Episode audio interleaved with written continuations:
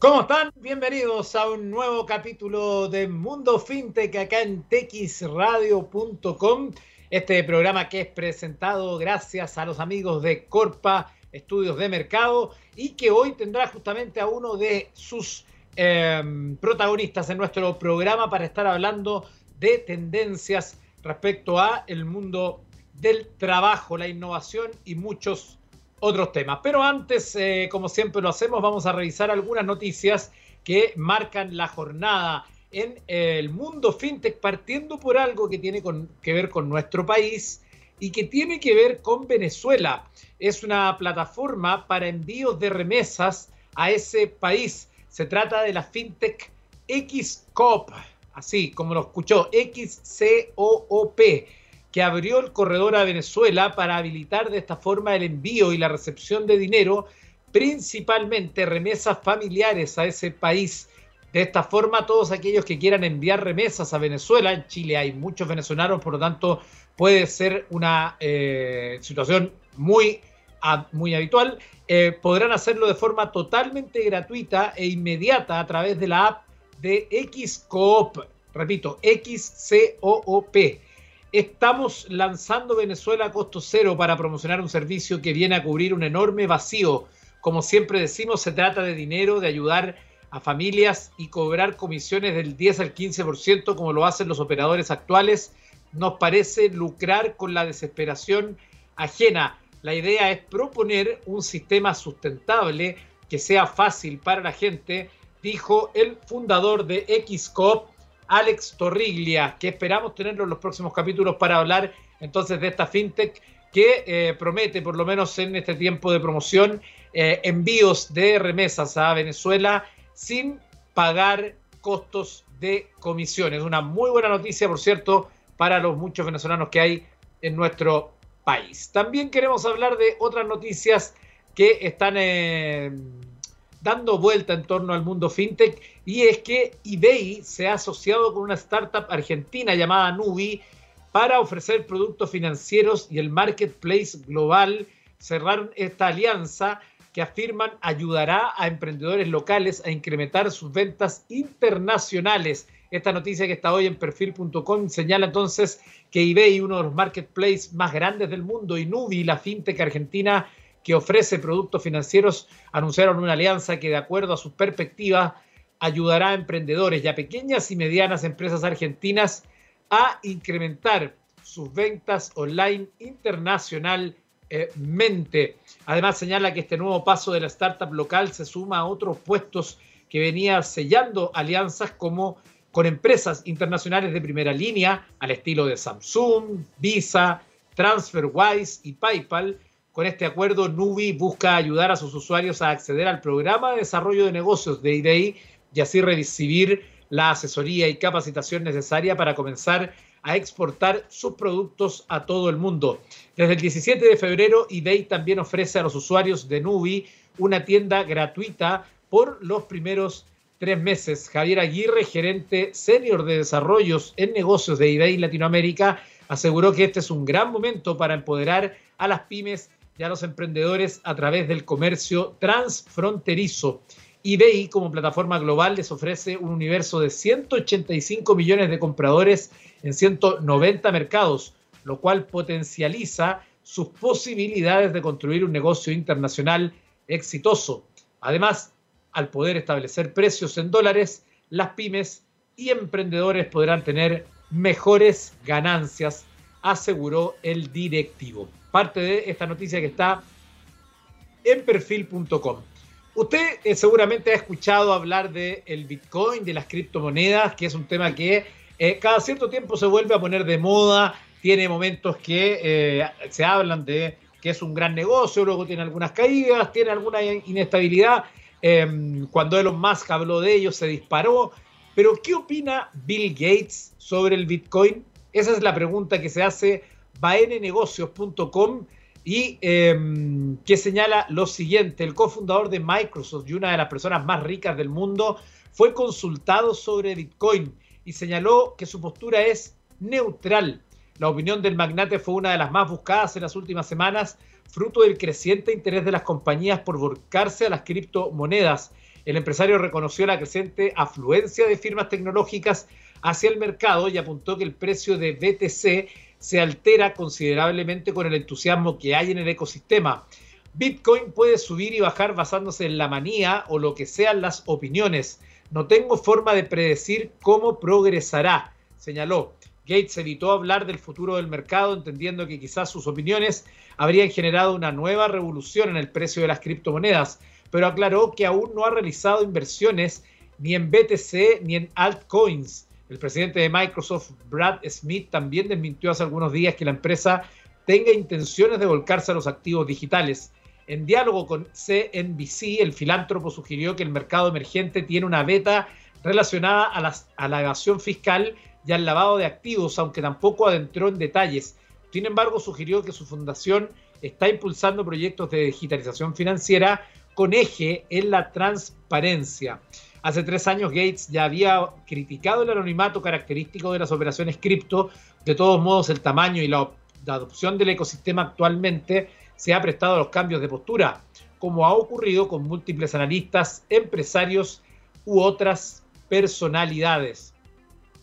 Eso es parte entonces de esta noticia en torno a la opinión de Bill Gates y los Bitcoin que están en un año de harta de harta noticia también em, y por supuesto que eh, es, siempre es interesante conocer la opinión de alguien eh, como Bill Gates, ¿no? Evidentemente que es eh, una de las personas más influyentes a nivel mundial. Cuando son las 15 con 9, vamos a ir a otra noticia que tiene que ver con emprendedores que ayudan a emprender. Mire qué buen título. Hoy en emprendedores.es. Se trata de esta noticia que, donde se señala que seis emprendedores de éxito que han convertido su pasión por emprender en proyectos propios ya probados y que están aprovechando su experiencia y su saber para acompañar a otros en este proceso montando aceleradoras de startups. Celia Mejías, cofundadora de Connector Travel Tech, señala, es clave escoger los mentores pensando muy bien en las áreas que las startups necesitan complementar o reforzar porque son básicas para su negocio. Lo ideal es contar con tres mentores, unos que aporten experiencia emprendedora, otros con mucho conocimiento del mercado en el que van a entrar y, un tercero que tenga un perfil muy senior en las áreas de negocios claves para el proyecto. La clave para que el ecosistema funcione es crear valor a las startups, a los mentores, a los inversores, a las corporaciones y a otros players del ecosistema. Eh, Jorge Dovón dice por su lado, que es presidente y cofundador de Dinion Startups, una incubadora invierte en el talento de los fundadores. Lo más fundamental al arrancar una empresa por encima de la idea, su resiliencia, tolerancia a la frustración, capacidad de pivotar el modelo de negocio las veces que sea necesario, será lo que determine que la empresa tenga éxito y lleguen al siguiente nivel. En Dimium nos fijamos en estas skills para elegir a los líderes de compañías en las que invertir. Por su lado, Fermín Bueno, cofundador de Finovista, dice hay que enfocarse en resolver los verdaderos problemas que tienen los emprendedores y las startups para encontrar un modelo de negocios invertible y romper las barreras del crecimiento. En el caso de Finovista, el enfoque obsesivo sobre servicios financieros, con expertos, acceso a plataformas, mentores y know-how de la industria ha sido la clave del éxito y lo que nos ha permitido convertirnos en apenas en tres años en el mayor inversor fintech del mundo hispanoparlante con una valoración de portafolio por encima de los 100 millones de euros y una tasa de retorno del 65%.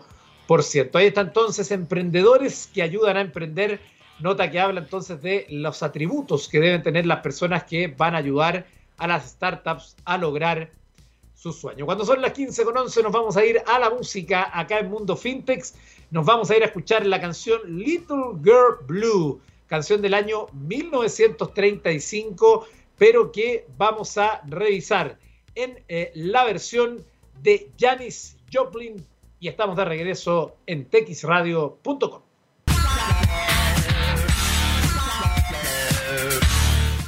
Estamos de regreso en Mundo FinTech y déjeme contarle algo muy importante. Tu empresa está tomando decisiones con información de calidad y análisis rigurosos.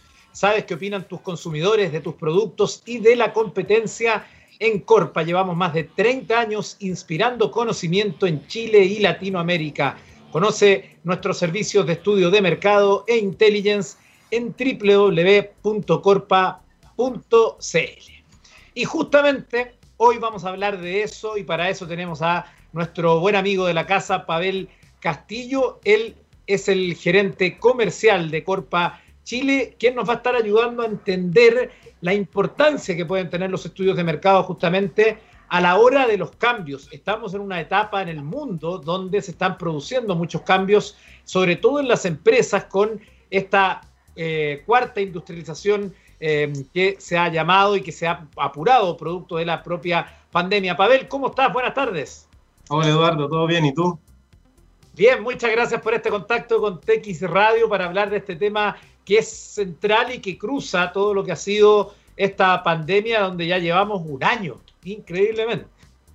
Increíblemente llevamos un año y es increíble todo lo que hemos logrado avanzar en este año. Claro, eh, hay un componente de salud que ya afortunadamente estamos dejando atrás con, la vacunación, que en, varios países ha, funcionado bastante bien y Chile hasta ahora se incluye dentro de esos países.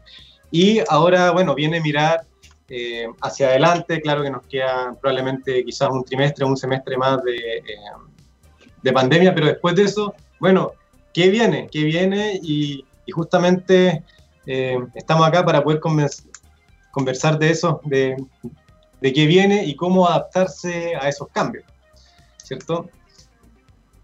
Claro, de todas maneras. Eh, Pavel, y, y, en ese sentido, cuando para una un barniz general y sobre todo para las personas que quizás no están tan familiarizadas con este llamado famosos términos de la industria 4.0, de este cambio que genera mucha automatización, que va digitalizando muchas cosas, robotizando muchas cosas, todo ese proceso que está ocurriendo y que probablemente la gente lo percibe en situaciones eh, cotidianas, como por ejemplo cuando van al doctor y ya sacan los bonos de atención en un tótem, eh, pero que también se ven para las personas que están en una, en una empresa, que trabajan en una oficina y que van viendo cambios que están provocándose, eh, cómo allí, en ese sentido, en, todo este mundo que está cambiando de la empresa, eh, cómo nos pueden ayudar los estudios de mercado justamente para eh, quizás tener menos incertidumbre, quizás correr menos riesgo. Cuéntanos un poco ahí cuáles son eh, los elementos que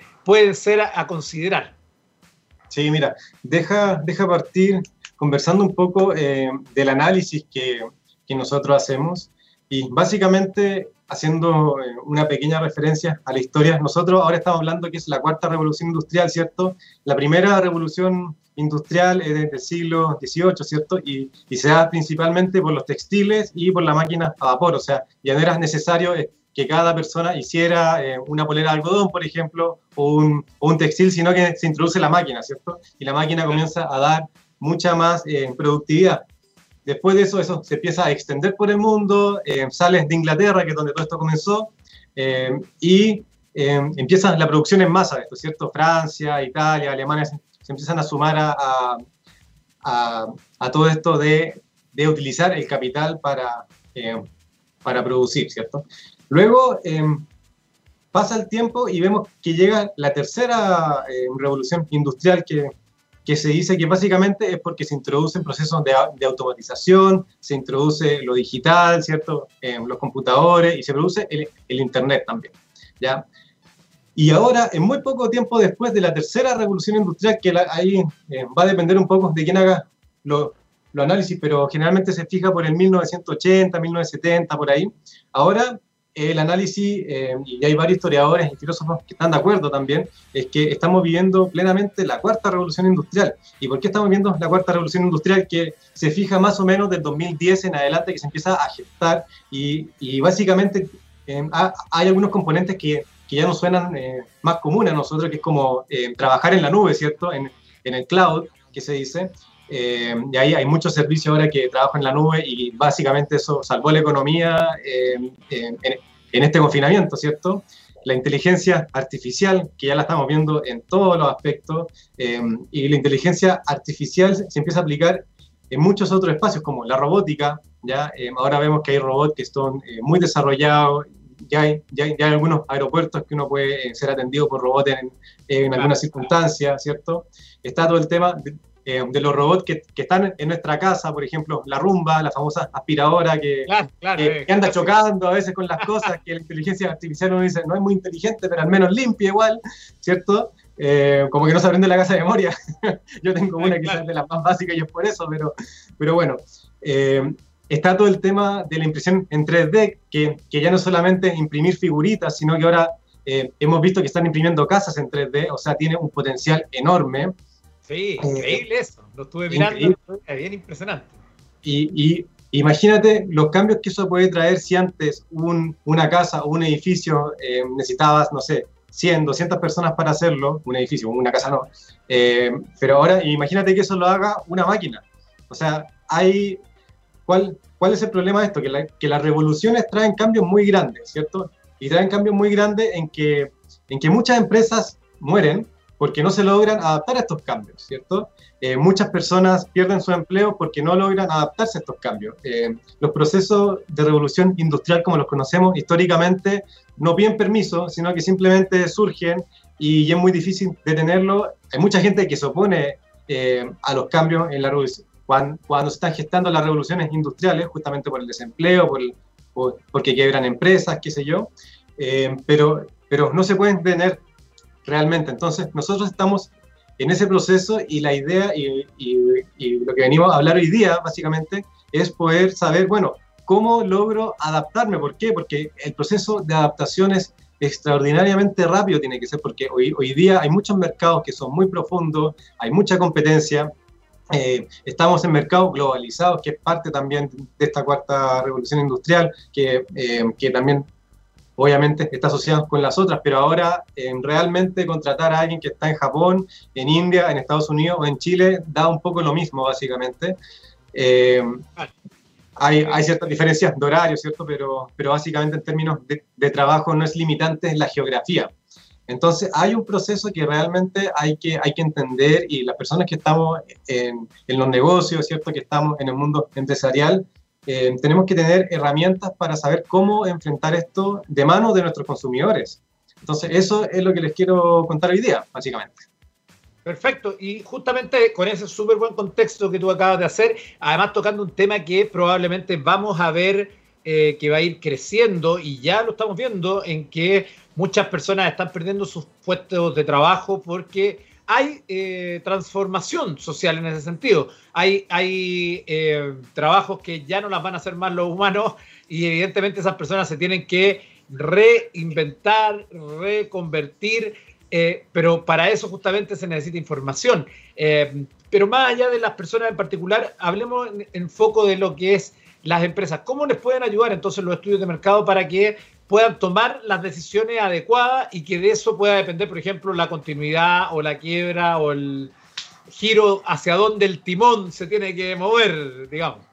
Sí, mira, te, voy a contar un caso que me pasó la semana pasada o antes pasada. Hablé con un amigo que, él, que él, está en una empresa, eh, en una pyme, ¿cierto? Que, que, están comenzando, llevan ya un par de años, que producen distintos tipos de, de alcoholes, ¿ya? Entonces, para hacer un ejemplo mucho más aterrizado a lo que son las personas que están emprendiendo, eh, de alguna forma que hay muchos ahora, obviamente, por, por lo que ha pasado. Entonces, bueno, eh, él me dice, no, mira, es que quiero sacar un vodka. Súper, ¿ya? Súper buen producto, la gente lo toma, ok. Eh, ¿Sabe si le gusta a, a las personas? no. Entonces, pregúntale, básicamente una de las cosas que nosotros hacemos como Corpa son los testeos de producto. Testeos de producto significa, eh, en este caso del vodka, que yo te doy un vodka eh, y te digo, toma Eduardo, pruébalo. Eh, dime qué te pareció, te hago varias preguntas, te lo quito y te pongo otro. Prueba este otro, Eduardo. Y tú me dices, este me gusta, qué sé yo, y después te pongo los dos y te digo básicamente cuál te gustó más y por qué. Claro. ¿Cierto? Entonces con eso uno puede ir tomando decisiones de cómo ir mejorando la fórmula o cómo uno está frente a la competencia. Entonces, eh, entonces, eh, en ese sentido, él me dice, bueno, pero, pero ¿cómo hago un, un estudio de mercado si ni siquiera sé eh, con qué lo toma la gente el vodka? Entonces yo ahí inevitablemente me reí. Dije, oye, pero quieres lanzar un vodka y no sabes con qué lo está tomando la gente, o sea, no sabes eh, o sea, estás totalmente perdido, básicamente. Entonces, eh, yo, yo ahí le dije, oye, lo que tú tienes que hacer primero es entender a tus consumidores. El llegar y sacar un producto porque parece buena idea dentro, puertas cerradas, ¿cierto? Es súper riesgoso. ¿Por qué? Porque él me decía, no, pero es que no puedo hacer un estudio de mercado porque tengo que invertir en máquina, tengo que invertir en esto, en publicidad, en etiqueta, en botella, en hacer el, el, el vodka, perdón. Y yo le dije, bueno, ok, te vas a gastar X millones en hacer eso y no te quieres gastar un pedazo de, esa proporción en entender si que realmente vale la pena lanzar un si es que a la gente le va a buscar, le va a buscar tu vodka. Entonces ahí, hay mucho que ir aprendiendo de, cómo ir testeando. Y los testeos se pueden hacer desde la idea eh, y sin ni siquiera tener la idea. Eh, ahora las empresas están con los departamentos de, de innovación mucho más agresivo, ¿cierto? Porque, porque claro, ahora básicamente muchos nos dimos cuenta que, que esto está cambiando y los que no se, y los que no se han dado cuenta, ojalá que se den cuenta eh, después de escuchar esto, porque básicamente que se den cuenta hoy día mismo, porque hay muchos procesos muy acelerados de innovación y llegan y dicen, oye, ¿sabes qué? Quiero, eh, creemos que puede ser buena idea explorar tal área, ¿ya? Por ejemplo, este amigo de podcast diría, puede ser tal, eh, nosotros podríamos hacer vodka y podría ser buena idea, pero yo no sé nada del vodka.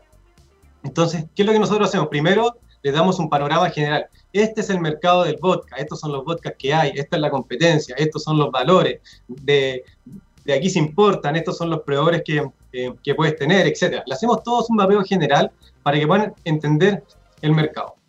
Y después de eso, eh, ellos podrán tomar su decisión si, si les parece interesante seguir o no. Si les parece interesante seguir, bueno, entonces vamos a explorar qué necesidades pueden haber dentro de este mercado. O si quieres entrar a, competir directamente con otro vodka que ya existe.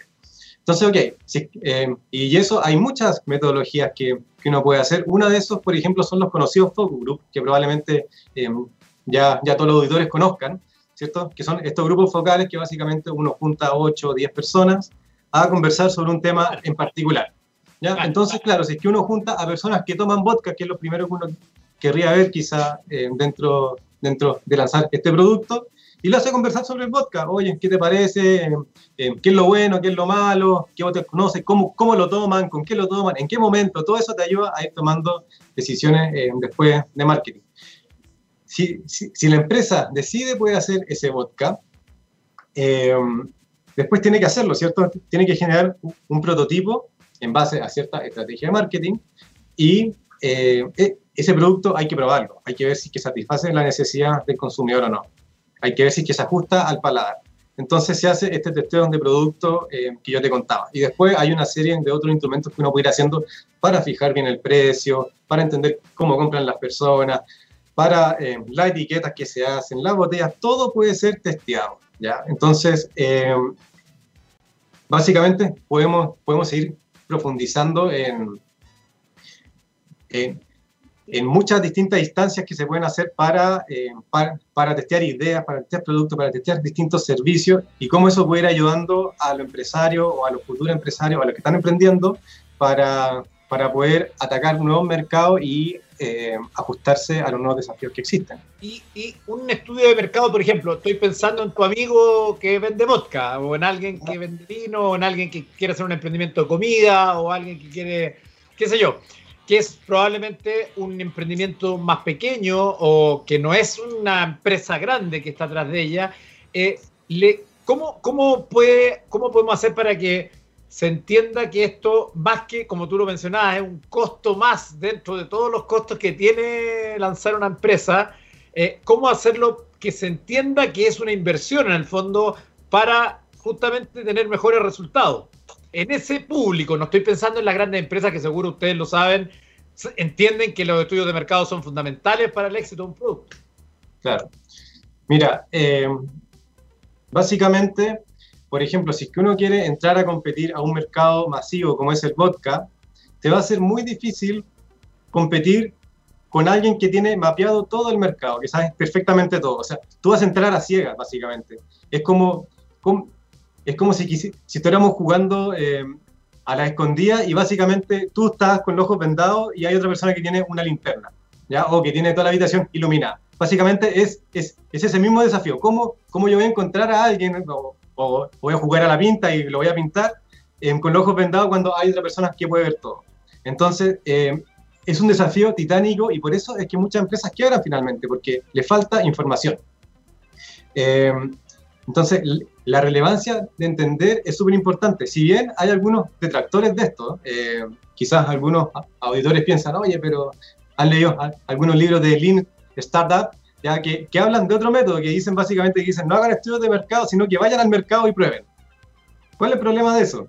¿Cuál es el problema de eso? Que en riesgo de quiebra es, es bastante más grande. O sea, si es que este amigo mío que yo te contaba, lanzaba el vodka invirtiendo en maquinaria, invirtiendo en, en todo lo que tenía que invertir, eh, y, no, y no conocía el mercado, quizás ese producto iba a morir muy luego, o quizás iba a tener que meterle tanta energía con algo que se podría haber ahorrado quizás y en un año más o en seis meses más se iba a dar cuenta, chuta, quizás la etiqueta es muy fea, o el nombre no transmite nada, o, el o, o la botella se ve, no sé, sucia, por decirte algo, eh, y, y, por eso es que no se vende mi vodka.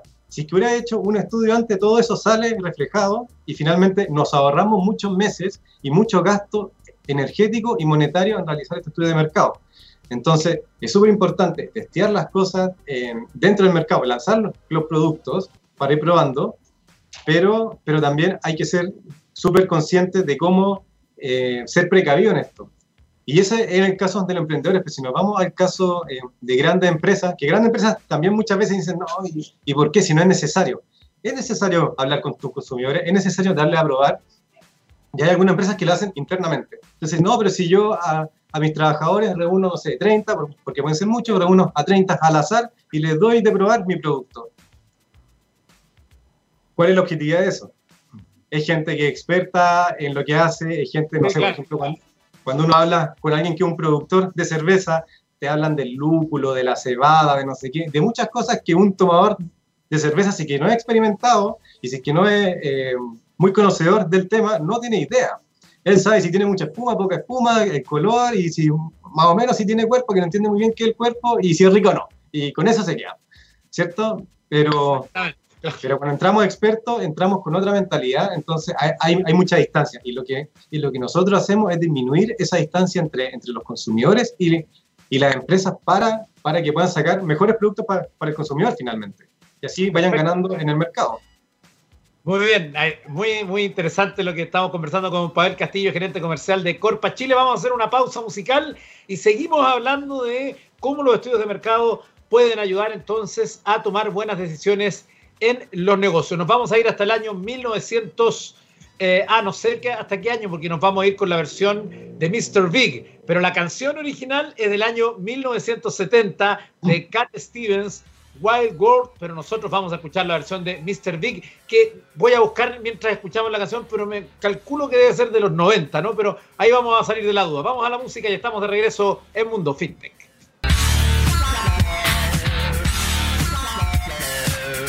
Estamos eh, de regreso en Mundo FinTech. Le tengo la respuesta a la duda, porque claro, yo le decía que la canción es de Cat Stevens del 70, pero íbamos a escuchar la versión de Mr. Big y yo dije, es como de los 90. Era de los 90, es del año 93, de hecho, una gran canción cuando yo era una persona muy joven aún. Seguramente don Pavel Castillo era un niño eh, cuando salió esa canción, ¿o no? Tenía como dos años, así que era un bebé. Eh, claro, eh. Claro, se nota, se nota. No, yo ya estaba haciendo. y yo andaba taquillando ya, como le decía. Eh, Pavel, bueno, para en todo caso. que nos quedan eh, de estas transformaciones que estamos hablando, que son muy interesantes porque además es algo que impacta en toda la sociedad, ¿no? En las grandes empresas, en los pequeños desarrolladores, en las pequeñas emprendimientos que están ocurriendo. ¿Cómo está ocurriendo eso en las grandes empresas? ¿Qué, qué cambios estamos observando allí? Mira, en, en las grandes empresas, eh, lo que nosotros hemos visto es que, es que los departamentos de, innovación y los departamentos de, UX, que son eh, de experiencia de, usuario, se están empoderando mucho más de, tomar las decisiones, se le está dando eh, bastante más protagonismo dentro de las empresas y probablemente también se están destinando más recursos también a eso. ¿Por qué? Porque el cambio es inminente y ahora estamos todos innovando. De hecho, eh, hace poco llegó un, una gran empresa y dijo, mira, ¿sabes qué? Una, las grandes empresas tienen muchas empresas dentro de ellas, ¿cierto? Entonces, esta es una empresa que no te puedo decir el nombre por razones obvias, pero, pero básicamente eh, dijeron, con todo esto del confinamiento, nosotros no teníamos un sistema para este negocio, para esta unidad de negocio, no teníamos un sistema de e-commerce, ¿ya? De que la gente pudiera comprar por una plataforma online. Entonces, básicamente tuvimos que copiar, copiamos los códigos y les pusimos eh, otras imágenes de, de otras de, nuestras empresas que sí tenían un sistema de e-commerce. Obviamente eso es un parche así grosero que, eh, que, que, sirve para, eh, para la pasada, ¿cierto? Para, para saber qué hacer, que, en ese momento quedaron todos todos claro. y te acuerdas que colapsaron todos los sistemas, que pedías algo y te llegaban tres meses después y era otra cosa, pedías no sé, una polera y te llegaba una plancha y una, una serie de cosas así.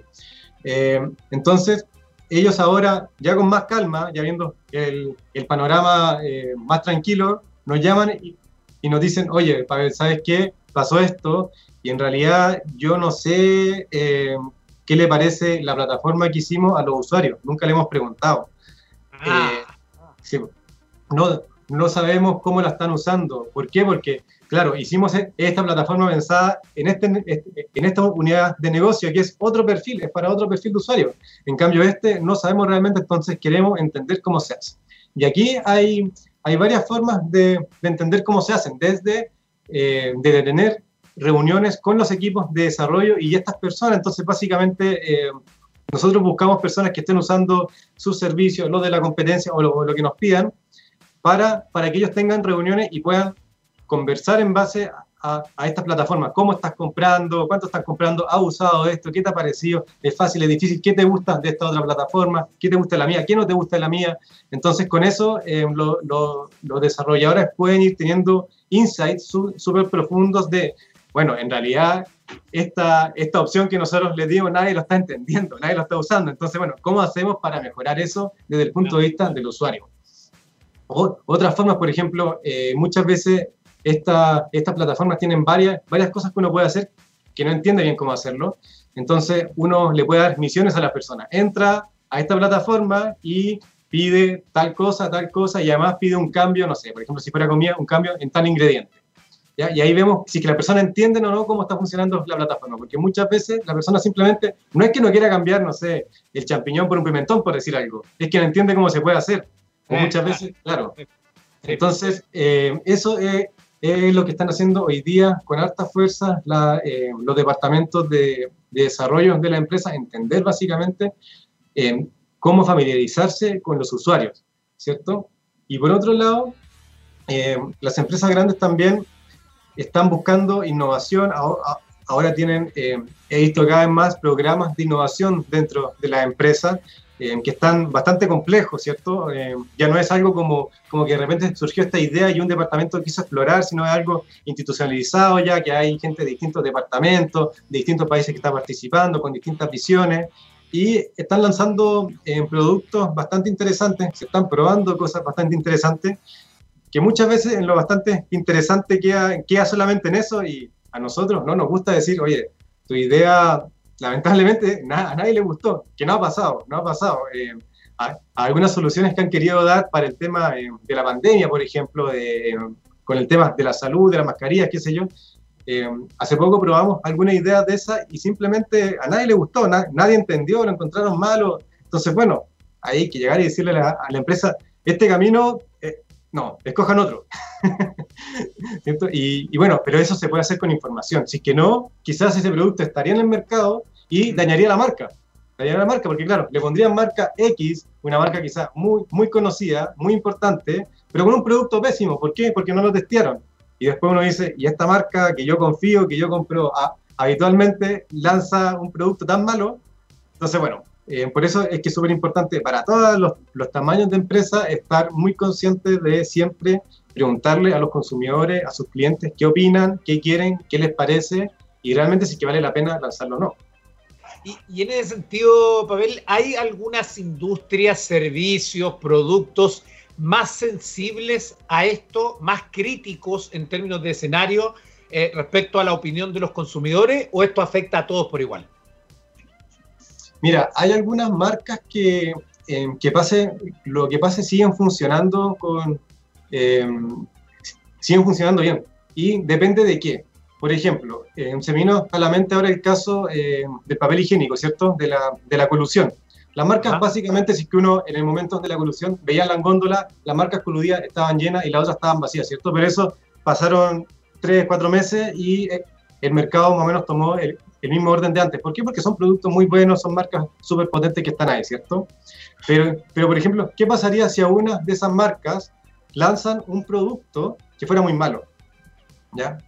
La reacción no sería la misma, el daño de marcas no sería lo mismo. ¿Por qué? Porque es un producto que tú utilizas habitualmente. ¿cierto? Entonces, o no sé, o si un, o si un lavalosa saca un nuevo lavalosa y en realidad no limpia nada, deja, deja pegoteado, o, qué sé yo, o lanza, no sé, un alcohol gel que, que tiene pésimo olor y que, y, y, que te pican las manos, por ejemplo, cosas que pueden pasar perfectamente. Claro, claro. Eh, claramente, el daño de marca, eh, de lo que se me ocurre ahora con tu pregunta, creo, creo, creo que podría ser súper importante cuando, cuando uno tiene contacto directo con eso. O, si, por ejemplo, alguna marca de comida lanza un nuevo producto, no sé, alguna marca lanza su nuevo, no sé, helado, su nuevo, no sé, eh, brownie de algo, y es un producto muy malo, uno empieza a sospechar de los otros productos también, de, la, de las otras categorías que tenga, ¿cierto?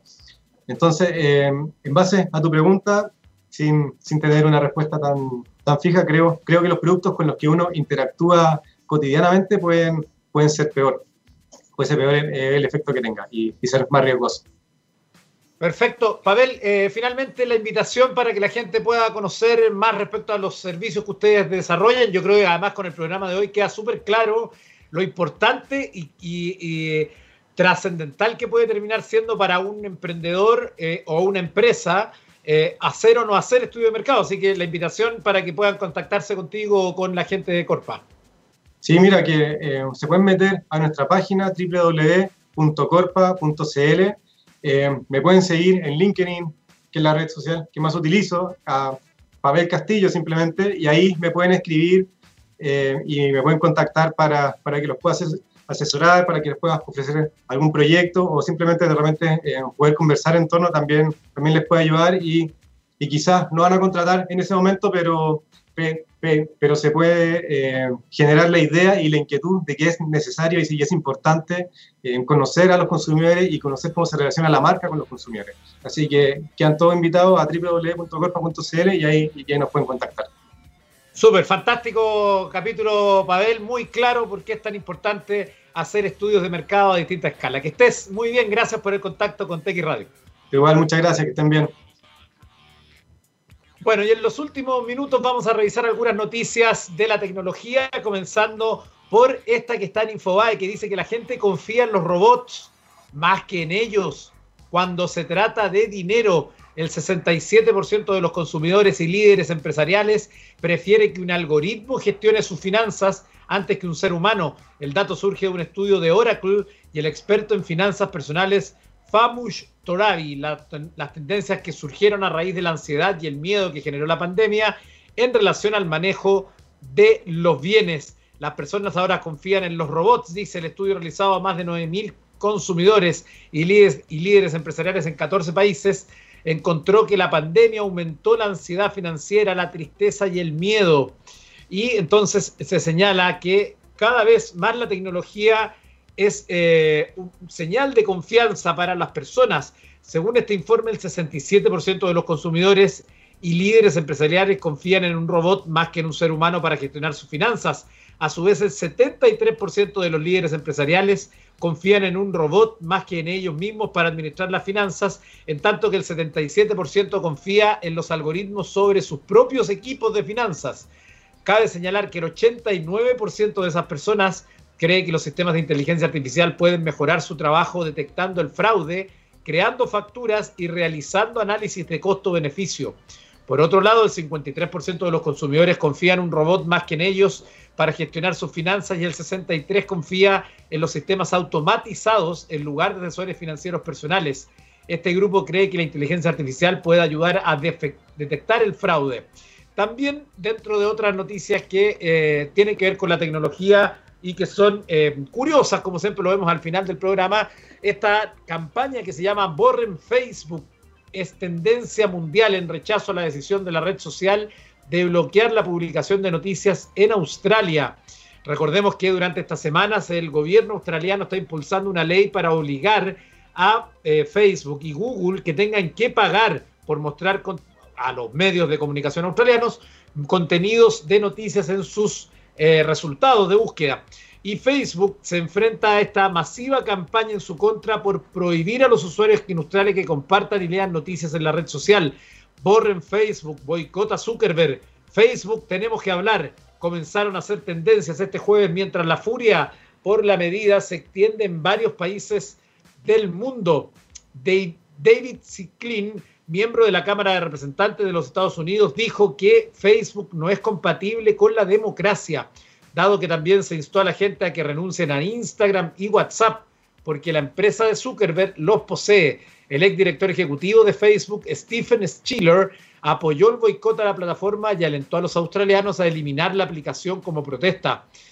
Dice, soy un ex Facebook orgulloso, pero con los años me exaspero cada vez más. Para Facebook y Zuckerberg se trata demasiado del dinero y el poder y no de lo bueno. Em, críticos de Facebook sostienen que la decisión conducirá a la proliferación de teorías de conspiración y desinformación. Agencias de salud que brindan información sobre la enfermedad del COVID-19, servicios de emergencia que advierten sobre incendios, refugios para víctimas de violencia doméstica, organizaciones benéficas y bancos de alimentos, dice esta información. Y finalmente le quiero contar algo que tiene que ver con el Perseverance, que desde Marte hasta la Tierra lanza fotos en pocos minutos en su cuenta de Twitter, que seguramente si usted no ha visto puede seguirlo en la cuenta oficial. Y eh, es bastante increíble que el mismo robot vaya tuiteando. Eh, llegó a su cuenta de Twitter apenas cinco minutos después de la llegada al planeta rojo, un viaje que, eh, que imágenes y otros datos hace entre Marte y la Tierra, entre el rover y los centros de la NASA, gracias a un complejo sistema fundamentalmente formado por la red de retransmisión de Marte y la red de espacio profundo. Eh, señala entonces que eh, esta noticia que hoy está en Gembeta, que un orbitador es una nave espacial que orbita alrededor de un planeta o un satélite sin llegar nunca a posarse sobre él. Su trabajo es otro, estudiarlo directa o indirectamente a esa distancia.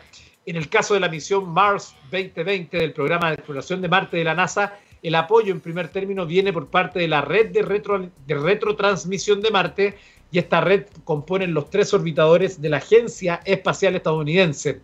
Esta red, que es posible gracias a la colaboración entre ambas agencias, es la que permitirá que el rover pueda comunicarse. Cuando los orbitadores sobrevuelan el planeta, estos artefactos podrán hablar para intercambiar información. Hay que tener en cuenta además que según explica la NASA, el volumen de datos que genera Perseverance es enorme, más de los que genera o generaban el rover Curiosity y el modelo de aterrizaje InSight juntos. Eh, señala finalmente entonces esta noticia de Gembeta que durante el aterrizaje el rover transmitió datos a través del Mars Reconnaissance Orbiter y de Maven prácticamente en tiempo real. Ambos orbitadores y el resto de las que forman parte de la red de retransmisión de Marte seguirán recibiendo dos veces al día como mínimo, normalmente entre cuatro y seis veces información del vehículo como datos e imágenes con las que pudimos disfrutar ayer.